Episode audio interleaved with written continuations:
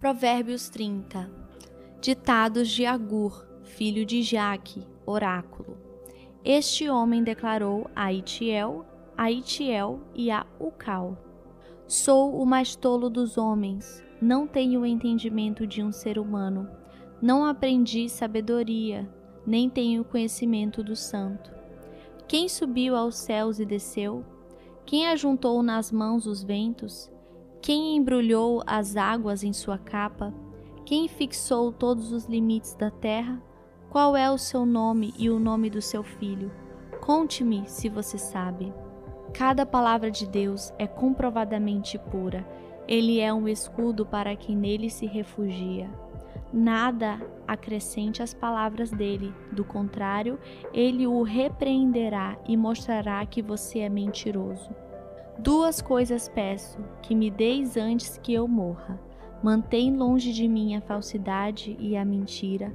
Não me deis nem pobreza nem riqueza. Dá-me apenas o alimento necessário. Se não, tendo demais, eu te negaria e te deixaria, e diria: Quem é o Senhor? Se eu ficasse pobre, poderia vir a roubar, desonrando assim o nome do meu Deus.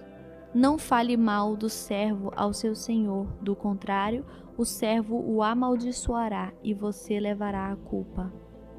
Existem os que amaldiçoam seu pai e não abençoam sua mãe, os que são puros aos seus próprios olhos e que ainda não foram purificados da sua impureza. Os que têm olhos altivos e olhar desdenhoso, Pessoas cujos dentes são espadas e cujas mandíbulas estão armadas de facas para devorarem os necessitados dessa terra e os pobres da humanidade. Duas filhas têm a sanguessuga. Dê, dê, gritam elas. Há três coisas que nunca estão satisfeitas, quatro que nunca dizem é o bastante o Sheol, o ventre estéril, a terra que nunca se descedenta e o fogo que nunca diz é o bastante.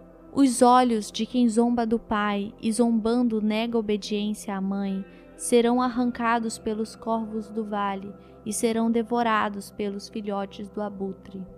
Há três coisas misteriosas demais para mim, quatro que não consigo entender: o caminho do abutre no céu, o caminho da serpente sobre a rocha, o caminho do navio em alto mar e o caminho do homem com uma moça. Este é o caminho da adúltera. Ela come e limpa a boca e diz: Não fiz nada de errado. Três coisas fazem tremer a terra e quatro ela não pode suportar: o escravo que se torna rei, o insensato farto de comida, a mulher desprezada que por fim se casa e a escrava que toma o lugar de sua senhora. Quatro seres da terra são pequenos e, no entanto, muito sábios. As formigas, criaturas de pouca força, contudo, armazenam sua comida no verão. Os coelhos, criaturas sem nenhum poder, contudo, habitam nos penhascos. Os gafanhotos, que não têm rei, contudo, avançam junto em fileiras. A largatixa que se pode apanhar com as mãos, contudo, encontra-se nos palácios dos reis. Há três seres de andar elegante, quatro que se movem com passo garboso. O leão, que é poderoso entre os animais e não foge de ninguém, o galo, de andar altivo, o bode e o rei à frente do seu exército. Se você agiu como tolo e exaltou-se a si mesmo, ou se planejou o mal, tape a boca com a mão.